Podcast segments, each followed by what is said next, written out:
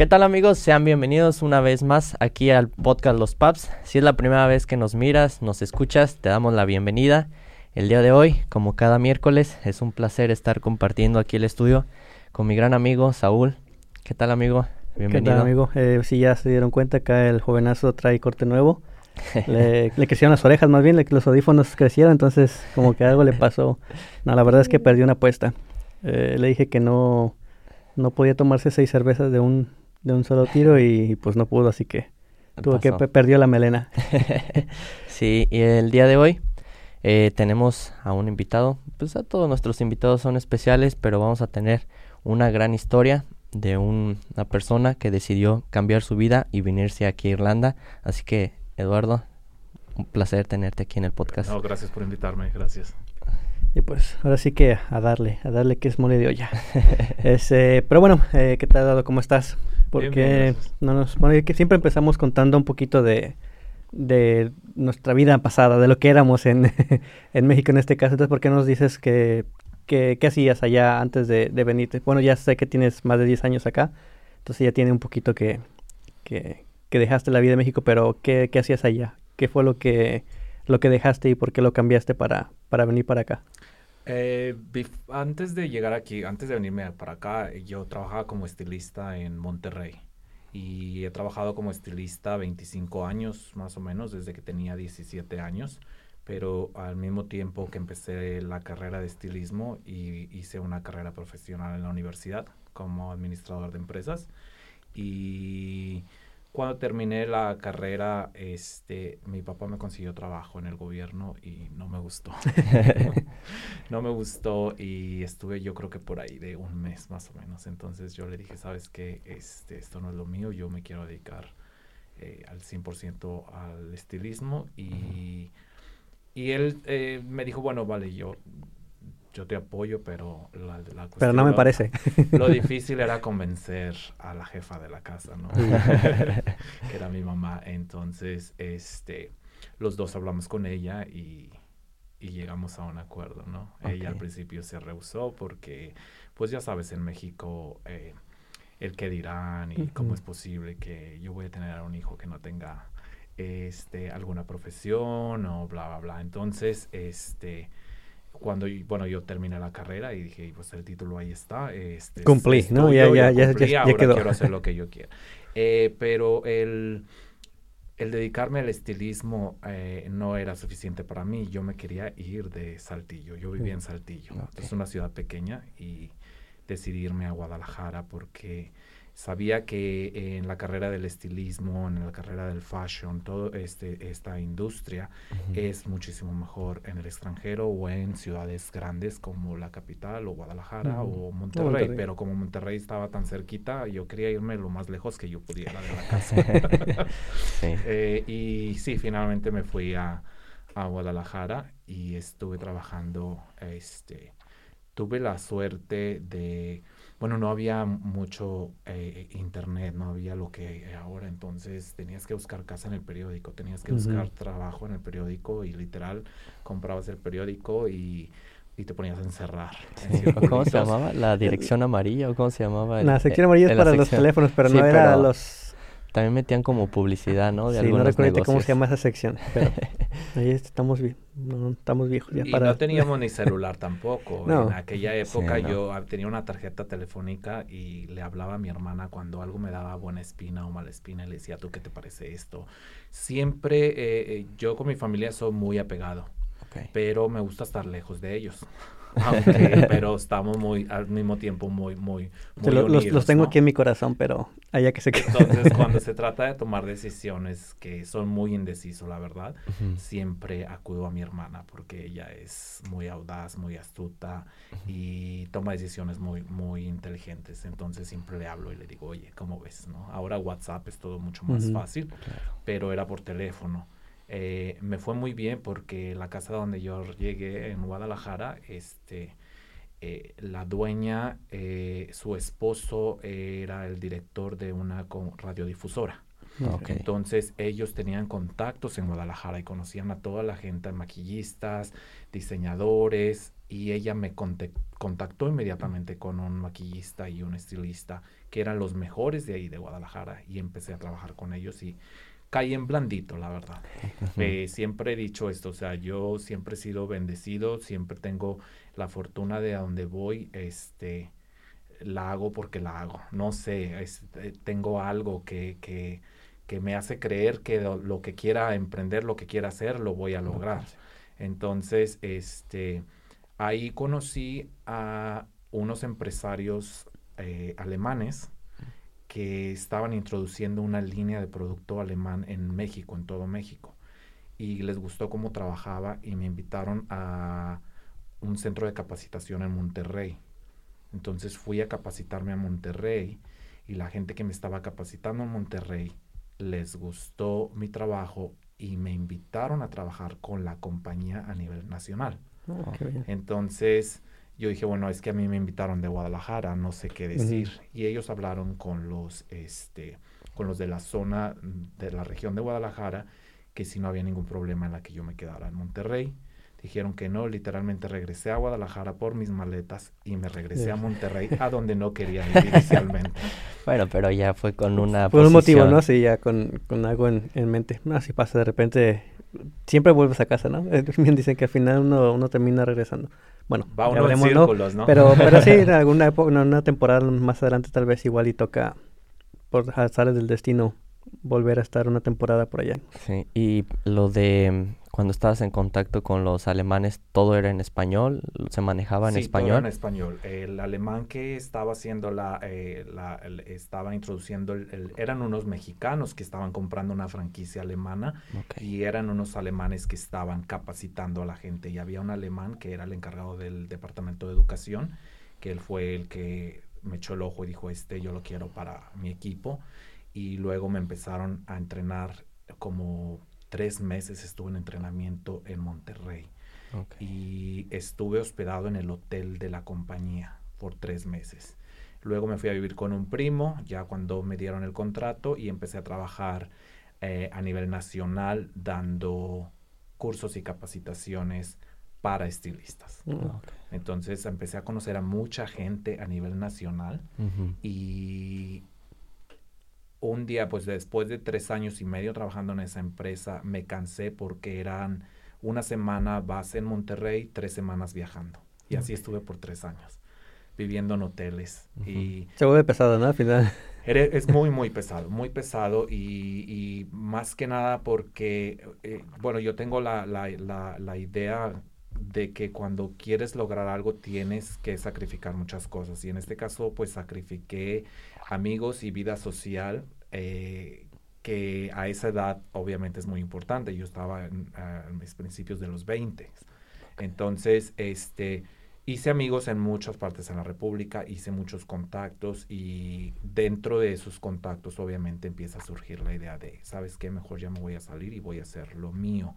Siempre quise emprender mi propia empresa, pero siempre tuve mucho miedo eh, de aventarme a hacer eso. Entonces, eh, me salí y metí eh, eh, currículum a una de los mejores estilistas de San Pedro en Monterrey, San Pedro Garza García.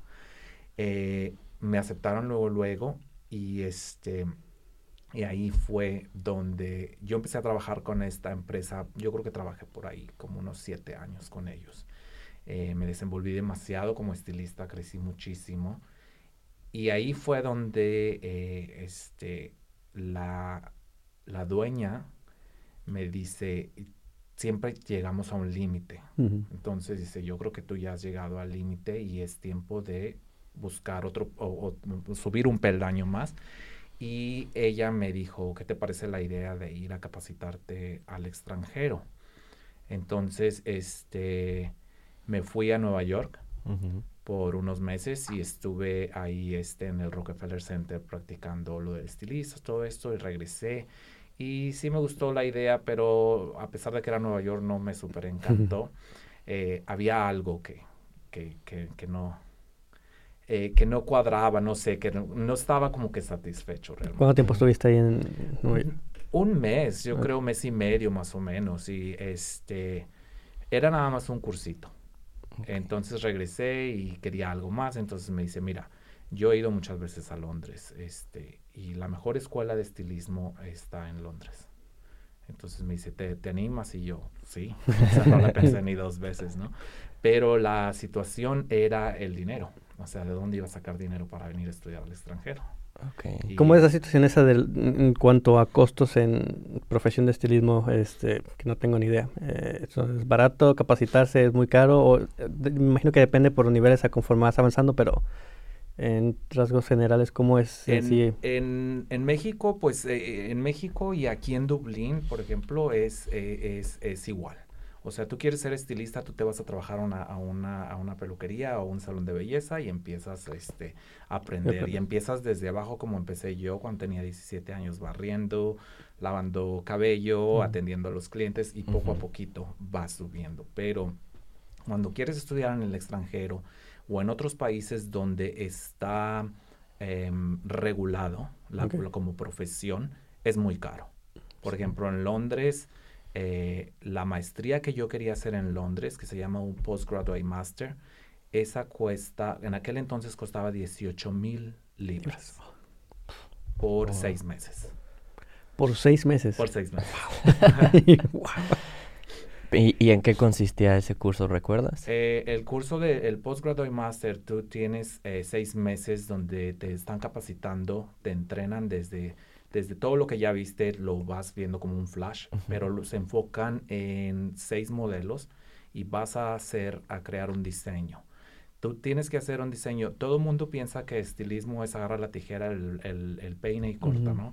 Eh, acá en Europa es distinto, es una profesión bastante este, completa. Tienes que estudiar historia, tienes que estudiar apreciación del arte, tienes que estudiar arquitectura inclusive porque eh, ves mucho estructuras es lo que dicen, ¿no? Es como está pues, organizado que en México, aquí no, no que simplemente es cortas el cabello y, ya. No se piensa que hay nada más detrás de, eso, que al final, pues como todo tiene su, tiene su chiste, ¿no? Y, aprender, por eso preguntaba de cosas, porque ya una vez que te metes a entrar a estudiar en algo, eh, como especialización no es, no es barato. Y, y, ahí está la prueba de que no es barato llegar a, pues no sé si a buenos niveles, porque entre no sé qué tanto o cómo se manejan niveles en, en estilismo, pero Imagino que sí tiene su... Sí, llegas, es igual que todas las carreras, ¿no? Desde el principio hasta que eres un máster. Entonces, este, dependiendo de la carrera, entre más niveles avances, más caro es la capacitación. Yo vine a Inglaterra a estudiar eh, un diplomado y el diplomado era nada más de una semana y esos diplomados, si mal no recuerdo, costaban como 1.500 libras por semana pero luego teníamos que pagar la traducción porque eh, no hablábamos inglés. Mm, Entonces, veníamos en un grupo de cinco personas desde México por una semana a Inglaterra y pagábamos eh, el traductor y el traductor traía unos audífonos y su microfoncito y nosotros traíamos nuestro audífono y el traductor siempre estaba hasta atrás de, en el salón traduciéndonos todo. Entonces ya cuando queríamos hacer una pregunta, levantábamos la mano, se la hacíamos en español al traductor y el traductor lo hacía así. Oh. Entonces ellos son muy, eh, tienen eso, eh, es muy común. Eh, de hecho, ellos te sugieren los traductores porque necesitas un lenguaje especializado con, con la profesión. Entonces, este, tienen gente de China, tienen gente de todos lados. la escuela de, de, de, Londres, de Vidal Sassoon, es la mejor escuela de peluquería a nivel mundial. Viene gente de Japón hacer los, este, cursos, los cursos ahí. No sé si de renombre. Y estuve, estuve haciendo eso por alrededor de cuatro o cinco años consecutivos, veranos. Eh, veníamos ¿Son cursos intensivos? es una semana todo, el día, desde las nueve de la mañana hasta las cinco de la tarde. Ves práctica, ves teoría y al final, eh, creo que son dos días, haces eh, modelos. y ahorita que dices que hay que estudiar, bueno, es parte de no arte y arquitectura, cómo es que, cómo se es esa mezcla en, en cuanto al estilismo de, mezclar el, bueno, arte tal vez lo entiendo, pero arquitectura, eh, ¿cómo es que es combinado con, con, con, eso? Por ejemplo, cuando vamos a hacer textura en un corte de cabello de dama, por ejemplo, o inclusive en caballero en, cierto largo de cabello, eh, debes de saber hasta qué punto cortar porque puede colapsar o se puede levantar el cabello, le puedes dar volumen. Entonces ahí llevas un poquito de estructura. O sea, cuál es la estructura que quieres dependiendo del look que vas a conseguir. Eh, arquitectura también es eh, en cuanto, por ejemplo, tenemos que estudiar mucho la geometría y todas las, todas las figuras geométricas, ¿no? Porque nosotros plasmamos en el cabello triángulos, líneas, eh, rectángulos, ovales, dependiendo de lo que quieres hacer. Y tiene, tiene su ciencia lograr el objetivo en un cabello, porque a final de cuentas estás esculpiendo, pero para esculpir Tienes que entender también. Eh, es, es, más visual, pero cuando necesitas hacer la estructura antes de esculpir, necesitas tener las bases, ¿no? Y eso es lo que... Sí. Ahorita que estás comentando todo eso, mi mamá también tenía una estética cuando yo estaba chico, me acuerdo. Y cuando ella estaba estudiando en una, una academia que estaba en Celaya. Y también me acuerdo que, no sé, le daban sus unas hojas para estudiar y ponían obviamente como varias caras de como de mujer y tenía que seccionarla. No, no sé si... Sí, son secciones. Son secciones y... Eh, él entiende perfectamente. Exactamente. Yo no, pero... No, digo por si me estoy equivocando de lo poco que mm. recuerdo y siempre yo veía que mamá decía, no, es que está dividida en, no sé, en tres cuartos la cabeza y tienes que hacer esta línea que si te pasa... Y ahorita que dijiste de si cortas de más se te esponja el cabello y ahorita es como... Y es que ves la estructura también de la, de la cara, me imagino, ¿no? puedes llegar a visualizar qué tipo de, por el tipo de cabello y de rostro, qué tipo de cortes y qué tipo de cortes no le quedan a cierta persona, ¿no? No sé. Sí, esa es una, esa es una técnica francesa que se llama visajismo, donde estudiamos la estructura eh, de las facciones del rostro. Entonces, dependiendo del tipo de rostro que tienes, es el corte que vas a hacer. Entonces ahí decides si aplicas líneas muy marcadas, líneas definidas, difuminadas, eh, cómo vas a enmarcar el rostro para que se vea mejor. Y obviamente nuestro trabajo es hacer que el cliente se vea siempre mejor. Claro. eso va uno a, la peluquería, ¿no? Para verse mejor. Entonces, digamos que llego a la peluquería. ¿Cuál sería la mejor recomendación para llegar a decir, ok, necesito un corte de cabello, pero ¿cómo, cómo lo pedirías tú? ¿Cómo llegas y le dices, a ver, ¿De quién depende? ¿Depende del cliente decir, ¿sabes qué? ¿Me lo cortas así? ¿O depende del estilista que, eh, que, él te diga, ¿sabes qué? Esto es lo que te queda a ti aunque, aunque uno a lo mejor nunca se lo haya probado, nunca o no le guste a uno. ¿Qué es, eh, cuál, es, ¿Cuál es la parte más correcta? ¿De uno llegar y córtamelo solamente con la cero o, o, tú haz lo que creas conveniente? Es un trabajo en equipo, definitivamente. O sea, eh, tú no le puedes dejar todo el trabajo al estilista porque no es nada más de lo que te queda, sino cómo vas a aportar tú ese look. O sea, yo te puedo decir que esto es lo mejor que te va pero si tú no te sientes cómodo y no lo vas a reflejar, en tu personalidad, en tu este, seguridad, etcétera. En vez de darte seguridad, a lo mejor te voy a cohibir más porque no es lo que es. Entonces tienes que encontrar un balance entre lo que te queda y lo que el cliente está acostumbrado a usar. Entonces yo necesito como peluquero preguntarle al cliente qué referencias tiene y obviamente pues te van a enseñar fotos de de Brad Pitt, claro. Netflix y todos los actores que hicieron. No me puedes cambiar el rostro también. quisiera verme como él, ¿no? Entonces, eh, es, una, es una labor bastante, este, eh, eh, digamos, no complicada, pero es, es tiene su chiste. El poder decir, ¿cómo le dices tú a un cliente esto es lo que no te va y esto es lo que te va y por qué no te va. Porque si, cuidado si le dices que tiene la cara redonda, que si la tiene cuadrada, que si tiene, entonces el decir las figuras geométricas por su nombre es muy agresivo. Tú no puedes decir tienes cara de triángulo, tienes cara de diamante, tienes cara redonda. A mí sí, dime qué tipo de cara tengo. Cuadrada, triángulo, ovalada, hexagonal, yo no me agüito. entonces, este, hay, hay, hay, hay su forma, ¿no? Eh, una de las cosas por las que eh, la gente me conoce mucho aquí, inclusive en México, México es que eh, yo siempre decía las cosas como son, pero fui aprendiendo poco a poquito a decir esto sí te va, esto no te va. Y, le decimos en inglés, ¿no? Sugar, sugar coat. pero este, eso es algo que vas aprendiendo con la, con la, con la experiencia y es algo que yo enseño también como, como maestro ahora. Ah, ok. O sea, ¿estás impartiendo clases? Desde que estaba en México, una de las, de las em, razones por las que acepté, bueno, no acepté, el trato que yo acepté en México era que eh, la dueña del salón donde yo trabajaba, ella pagaba la escuela y yo pagaba mis gastos. Pero al regresar, yo tenía que pagar lo que ella pagó con, educación. Entonces yo tenía que educar. Y ella me dijo que, la, porque ella tenía una escuela también en Monterrey, que la mejor forma de aprender era eh, entrenando gente. Y yo era muy bueno como yo me considero artista, entonces eh, yo nunca fui muy bueno para estudiar. Yo lo que veía lo aprendía, pero ponerme, sentarme y leer y estudiar no se me daba. Entonces ella de alguna manera me forzó a hacer eso porque me dio un libro así de grueso y me dice, eso es lo que tienes que estudiar. Y ahí fue donde empecé a estudiar todo lo de la estructura ósea, los nombres de los de los huesos de la cabeza, que te los tienes que saber y yo ni me lo sabía. Entonces, cuando empecé a leer que tenías que dividir el cabello de recesión a recesión en, en, en un radio y yo, ¿qué es todo esto? Yo cortaba porque se me dio. Porque de niño yo le cortaba el pelo a las, a las Barbies de mi hermano. es que no sé si falta información, tal vez lo vamos a manejar con falta de información eh, sobre, el, sobre la, la, carrera, sobre la profesión, que lo mismo como ahorita es el boom de las redes sociales, ya hay carreras y maestrías y demás para estudiar, eh, pues para, para manejar las redes sociales y que antes si le decía a mi mamá, voy a estudiar para trabajar y hacer post en Facebook y en Instagram, pues era algo, una tontería, ¿no? Al final, ¿cómo vas a trabajar y, dedicarte a hacer nada más historias en, Instagram? Si ahorita es, tiene su chiste, tiene su chiste el, el tamaño de los posts, el, horario en el que se publica, el tipo de todo. Entonces, creo que es la falta de información el, en el que se manejan ciertas cosas como estilista.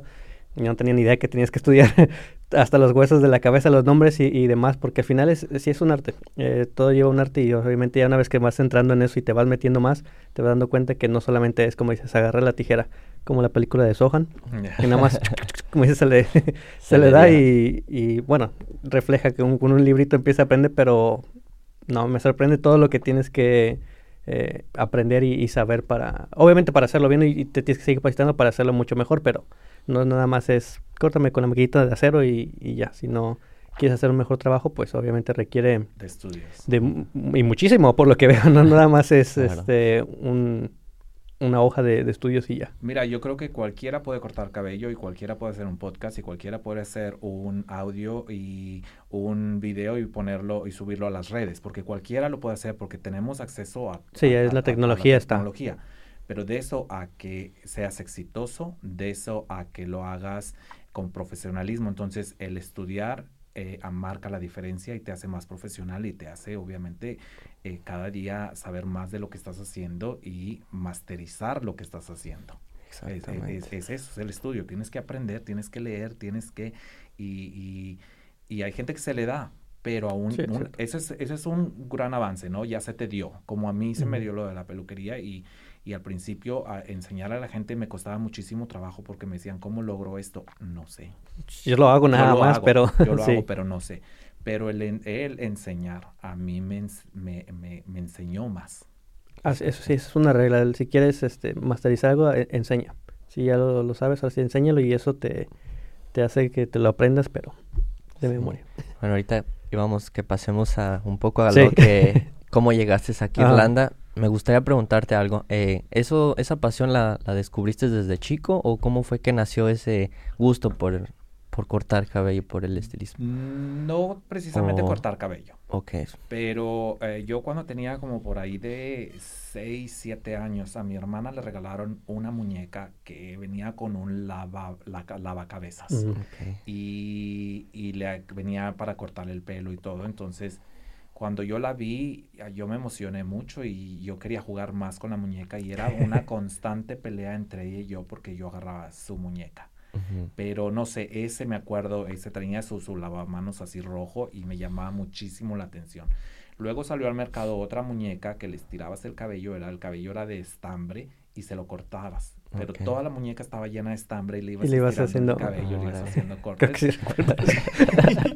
y, y, así fue como realmente yo eh, descubrí que tenía esa pasión.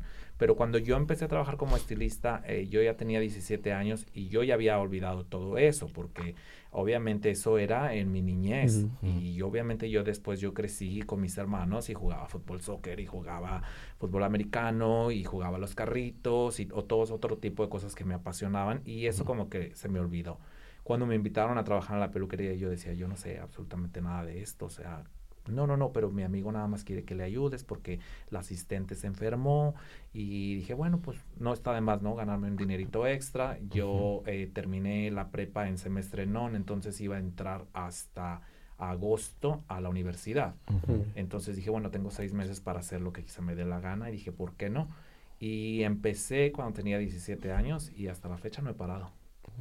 De ahí retomaste otra vez el... Lo que se me hizo muy, muy difícil fue aprender colorimetría, porque eso es bastante, ciencia. Sí, es la combinación de, de, los peróxidos, ¿no? De, y de los colores. Y de los colores. O sea, ¿qué te da el rojo con, el, con el amarillo? El joven también ya va a empezar a estudiar. Es que ahí, no, te digo, porque... No, porque se lo decolora solo. Mi, mi, mamá tenía su estética, también mi tía. Y justamente, fíjate, ahorita me hiciste recordar. Mi hermano me va a matar, pero...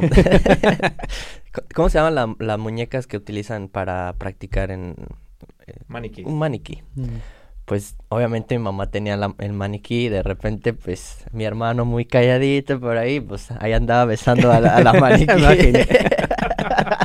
Él nos enseñó a peinar, se enseñó a besar, así que yo mm. creo que su novia debe estar muy contenta. Pero bueno. Nada más él o tú también. No, yo practicaba con muñecas de verdad. Sí. sí desde chiquito. Pero bueno, y ahora Irlanda, ¿cómo fue que dijiste eso? Ok, ya pasé todo ese proceso. ¿Cómo fue que ¿Cómo decidiste al final venir para, para acá? Bueno, Vos dices que no que lo dice, tenía que tomar en inglés los, los cursos, bueno, eran en inglés, entonces no sé si de ahí sale. Después de tanta ida y vuelta con a México, eh, la última vez que vine a Inglaterra a estudiar fue en el 2010. Y cuando regresé a México em, me dio, no una depresión, pero eh, estaba muy aguitado, o sea, yo ya no me quería regresar, decía, es que esto es lo que yo quiero, ¿no? Cuando yo llegué por primera vez a Inglaterra, eh, llegué tan emocionado de, de, lo que era Europa, porque cada vez que veníamos viajábamos a diferentes ciudades, no nada más a Inglaterra, veníamos por tres semanas. Entonces, este, regresé y dije, yo esto es lo que quiero. Entonces eh, salió la idea de venir a hacer una maestría a Inglaterra, pero eh, pues era muchísimo dinero, 18 mil libras. Y luego el vivir ahí. Entonces empecé a conflictuarme muchísimo porque yo ya no quería estar en México, pero tampoco tenía dinero para, para, para venir. Para solventar el sí. Y un primo mío, el esposo de una prima mía, me dijo, fíjate que yo conozco un amigo que se fue a Canadá y eh, él contactó una empresa que les dan visas. Les consiguen la visa de estudiante y puedes trabajar medio tiempo o algo así. Y mira, ellos van un año, dos años, tres años, ahorran bastante dinero en Canadá, se regresan a México, pues ganan en dólares y dice, si quieres te contacto con ellos. Y yo, vale. Entonces yo regresé, eso fue en verano, él me dijo eso en octubre, luego en diciembre le dije, oye, no me has dado nada de qué onda con, con lo de la agencia. Y me contactó con la agencia que precisamente estaba en Monterrey, que es una agencia que se dedica a mandar gente al extranjero para estudiar lenguajes. Entonces, eh, contacté a esta chica, Gina, y me dijo, me dijo varias opciones. Yo incluso decía, yo quiero estudiar inglés también porque la primera opción era, primero tengo que aprender inglés antes de hacer una maestría. Entonces, ¿cómo vas a pagar seis meses de traducción? O sea, es imposible. Entonces dije, bueno, hay que estudiar inglés, pero quería Australia, Canadá, quería cualquier parte menos Estados Unidos. Eh, a pesar de que cuando era chiquito sí tuve el sueño americano, cuando crecí decía yo, Estados Unidos no, lo, no, es, no es lo que quiero. Y ella fue la que me dijo, oye, fíjate que está Irlanda, que es básicamente la hermana de Londres. Dice, tenemos Dublín, que es el hermanito de, Londres. Es, el acceso a Inglaterra es muy fácil, muy barato. Eh, precios, dice, es más económico Irlanda que Inglaterra. Y dice, ahorita tenemos este paquete que tú te vas por seis meses, estudias y la visa es por un año. En aquel entonces las visas eran por un por año. Por un año, sí. Entonces me dice, te dan la visa por un año y estudias seis meses y luego puedes trabajar medio tiempo cuando estás estudiando y después trabajas tiempo completo en tu periodo de vacaciones. Pero yo no sabía que podías renovar tus visas. Entonces yo empecé a ahorrar dinero y dije, va. Eh, mi jefa lo tomó bastante bien. Em, me dio un muy buen finiquito Y yo le prometí, cuando ella me dijo que me iba a dar finiquito, yo le prometí que yo le iba a entrenar a la gente antes de irme. Entonces hicimos maratones de peluquería y nos íbamos a las escuelas de los eh, de las áreas cordonadas de Monterrey, gente muy pobre que no pueden irse ni siquiera cortar el cabello y los agarrábamos y de gratis uno tras otro. Y nos, por ejemplo, hacía yo maratones donde todos mis, mis estudiantes tenían que hacer mínimo 10 cortes seguidos, uno tras otro. Eh, vendí, le pasé mi carro a mi mamá. Eh, mi papá me compró el boleto de avión con lo del carro que yo le di a mi mamá. Eh, puse toda mi vida en dos cajas de cartón, las dejé en México y me vine con una maleta de 23 kilos ah, en el 2011. Y no pude regresar a México porque no tenía dinero hasta el 2014, 15, creo, hasta el 2015. Eh, pues ahí andamos en la Llevamos tres años, cuatro años sin sin regresar, pero... Necesitaba yo, obviamente, bueno, yo llegué aquí con tres mil euros, como todos los mexicanos, para estudiar inglés, eh, tres mil euros, y el paquete que yo había comprado o había adquirido en esta empresa era con tres semanas de alojamiento. Y la escuela ya estaba pagada y todo. Em, me hospedé con una familia en Glasnevin por tres semanas. Estuve en el ático, viviendo en el ático por tres semanas y yo no sabía absolutamente nada ni conocía a nadie aquí. A nadie. Entonces, todo lo fui descubriendo al pasito, ¿no? En la escuela me decían una cosa, otra gente me decía otra cosa. la agencia me dijo a mí, lo único que yo te voy a sugerir es que no te juntes con gente de habla hispana si quieres aprender inglés.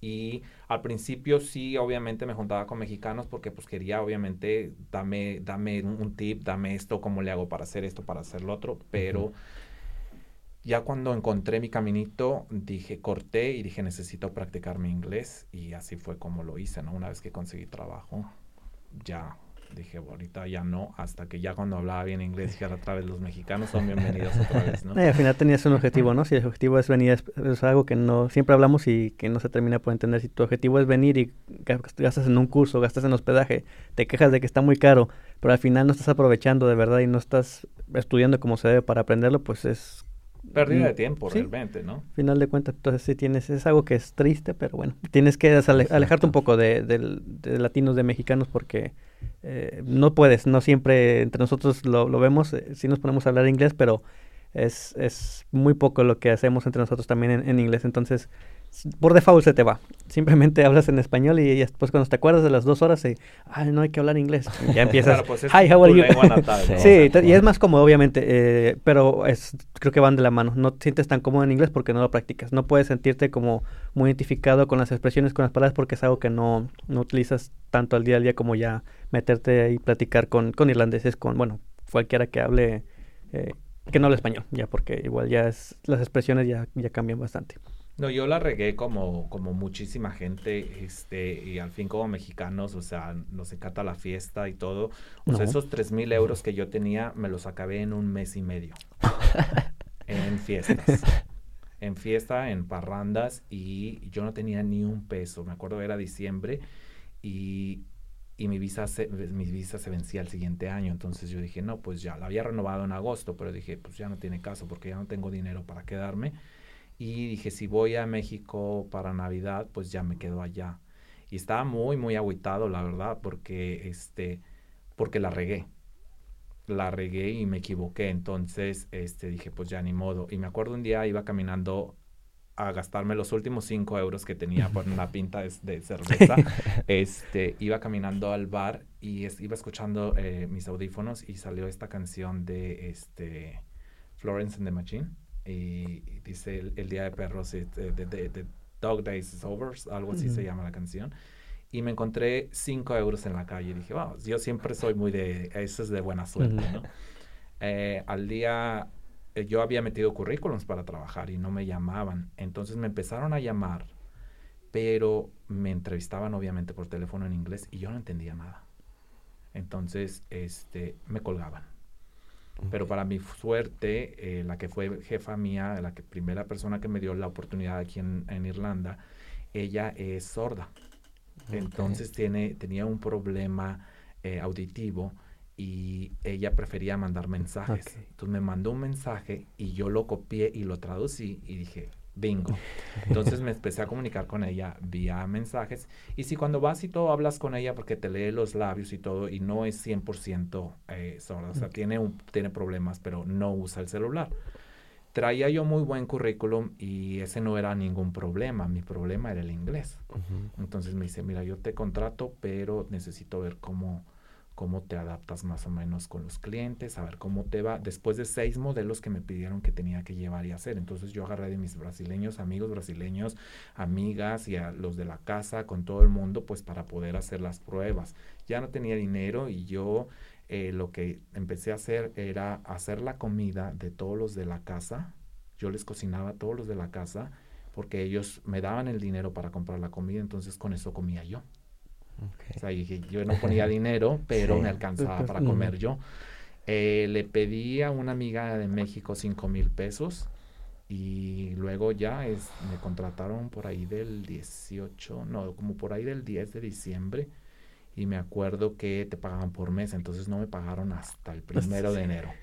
Pero mi primer cheque, cuando me llegó mi primer cheque era como de mil euros por menos de la mitad del mes. Yo dije, wow. y este, trabajé con esa empresa por cinco años más o menos. Ok. ¿Que era corte de cabellos igual? Sí. Perfecto. Sí, eh, llegué a ser de hecho manager en esa empresa, llegué a ser gerente eh, de piso porque era, era una peluquería que tenía escuela diferentes locaciones y en una de las peluquerías donde estaba yo era de tres, cuatro pisos y yo era el gerente y director artístico de uno de los pisos. ¿Todavía está la escuela? Todavía están ellos ahí, pero yo ya después eh, decidí salirme, y irme a un lugar mejor. No me gustó y luego el dueño de donde estoy ahorita trabajando como director artístico, él me contactó por medio de una amiga mía y me dijo, este, oye, ¿te quieres venir para acá conmigo? Y bueno, me ofrecieron mejor sueldo, me ofrecieron mejores prestaciones.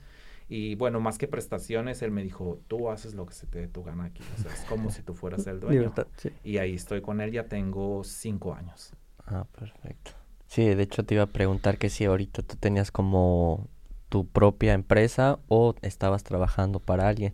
Porque si así, pues para que nos pasaras tus datos y publicarlos. Si alguien, porque muchas veces veo en el grupo de, de Facebook o en WhatsApp, oye, alguien sabe que corte el cabello bien, pues igual, ¿no? Pero yo trabajo con ellos, pero eh, prácticamente somos como socios porque yo llevo porcentajes.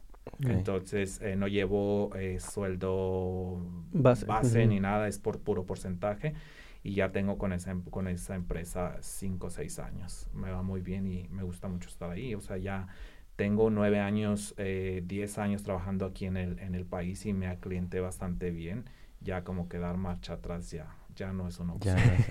no, y al final, pues como decías hace rato, al final cuando salimos, o la intención de salir del país es mejorando y, buscar esa pues potencial que tiene uno. Entonces sí creo que lo descubriste y creo que como todos lo descubrimos cuando estamos en, en los peores momentos, es cuando uno empieza a buscar la salida y es donde empieza uno a subir, como dicen luego. ¿no? Fíjate que cuando yo me vine yo decía que no me iba a regresar a México así tuviera que lavar excusados. Y, y lo conseguí y no me quería regresar a México, pero hace apenas hace unos eh, literalmente semanas obtuve la, la naturalización y me, me, hice ciudadano irlandés. Y una vez que lo conseguí es como decir, ya lo tengo. Y, y ahorita regresarme a México ya no sería un, un problema ya regresaría, pero yo como que traigo ese orgullo de decir, la hice y me regresé porque quise regresar y a lo mejor emprender una empresa en México. Pero bueno, a final de cuentas, yo veo Irlanda como mi segunda casa y la verdad soy bastante patriótico aquí también. O sea, me meto mucho en política, me meto mucho en esas cosas. No, pues ya, ya también tanto tiempo ya ya, vas investigando más, ¿no? De poner un, un confeti para celebrar cada vez que alguien tenga la visa.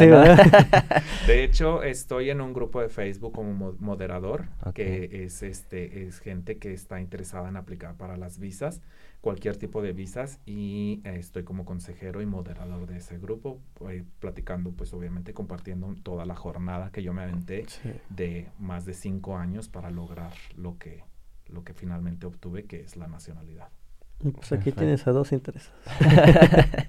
Al final, pues es no sé, es la intención y es esa libertad, como dices, al final si te regresas es porque, porque lo, decides y no porque ya no te pudiste quedar, porque no tenías que estudiar o no tenías dinero para volver a estudiar, porque es, es lo que se vuelve creo que difícil, el tener que estudiar inglés primero, bueno, no es difícil, pero bueno, sí es difícil, pero tener que estudiar inglés y después a lo mejor otro curso, una licenciatura, un máster para poderte quedar legalmente, para poder seguir trabajando eh, pues es, es, pesado a final de cuentas. Si quieres llegar a ese punto que, ¿sabes qué? Ya soy nacional, ya puedo trabajar y solamente enfocarme ahora sí en lo que, pues por donde me quiero desarrollar y en lo que quiero hacer y, y, ya no estarme preocupando por cursos extras o esas otras cosas que... Bueno, al final de cuentas lo que te da la visa es la seguridad y ya toma la decisión de hacer lo que tú quieras porque es tu propia decisión, pero cuando no tienes la visa y no tienes la seguridad de poderte quedar, no te queda de otra más que verte forzado a seguir pagando eh, colegiaturas para poderte quedar. Entonces ya cuando tienes esa libertad, ya si estudias es porque quieres estudiar, no porque te quieres Porque tengas que, sí, es, y cambia totalmente. Así que en la perspectiva de la mente de uno sí lo ve diferente. El tener que, uh, ¿sabes qué? Me interesa y, ya lo voy a hacer. lo voy a hacer a mis tiempos.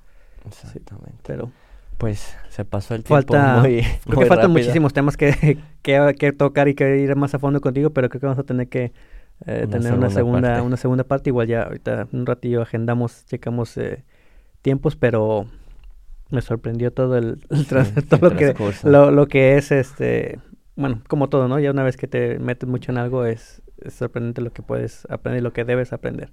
Pero estuvo muy buena la plática la disfruté mucho. Se fue muy este, rápido el tiempo y este ahí al rato nos encantó tanto no que ahí al rato vas a andar cortando el cabello. No este pero te agradecemos que hayas tomado el tiempo y que nos hayas escrito para compartir tu historia Esperemos que todos los chicos que nos están viendo, chicos, chicas que nos están viendo en las diferentes plataformas, que lo hayan disfrutado y ya saben si también tienen una historia que les gustaría contar, estamos aquí para escucharlos y seguir este, escuchando historias y seguir viendo personas que se superan. En este caso, como lo hiciste gracias. Gracias por, por, invitarme. Y pues igual, ya saben, eh, si ya nos siguen, si no nos siguen, tenemos nuestro montón de páginas. Eh, YouTube, cuenta principal. Estamos en Spotify, eh, Apple Podcasts, Google, eh, por todos lados. si no nos pueden ver, nos pueden escuchar. Igual ahí nos dan un like, un follow. Sí, no olviden.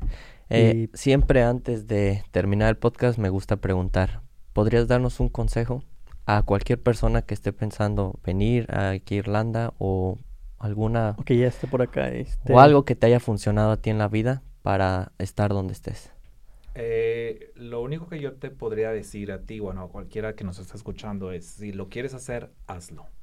Y no escuches tu voz interna de qué pasa si, si, si, si la hago, si no la hago. O sea, si tú quieres hacerlo, hazlo, no tengas miedo, como decimos los mexicanos, aviéntate eh, una vez que tienes el objetivo en mente, ya Dios proveerá y los, las maneras se dan, se sale porque sale, ¿no?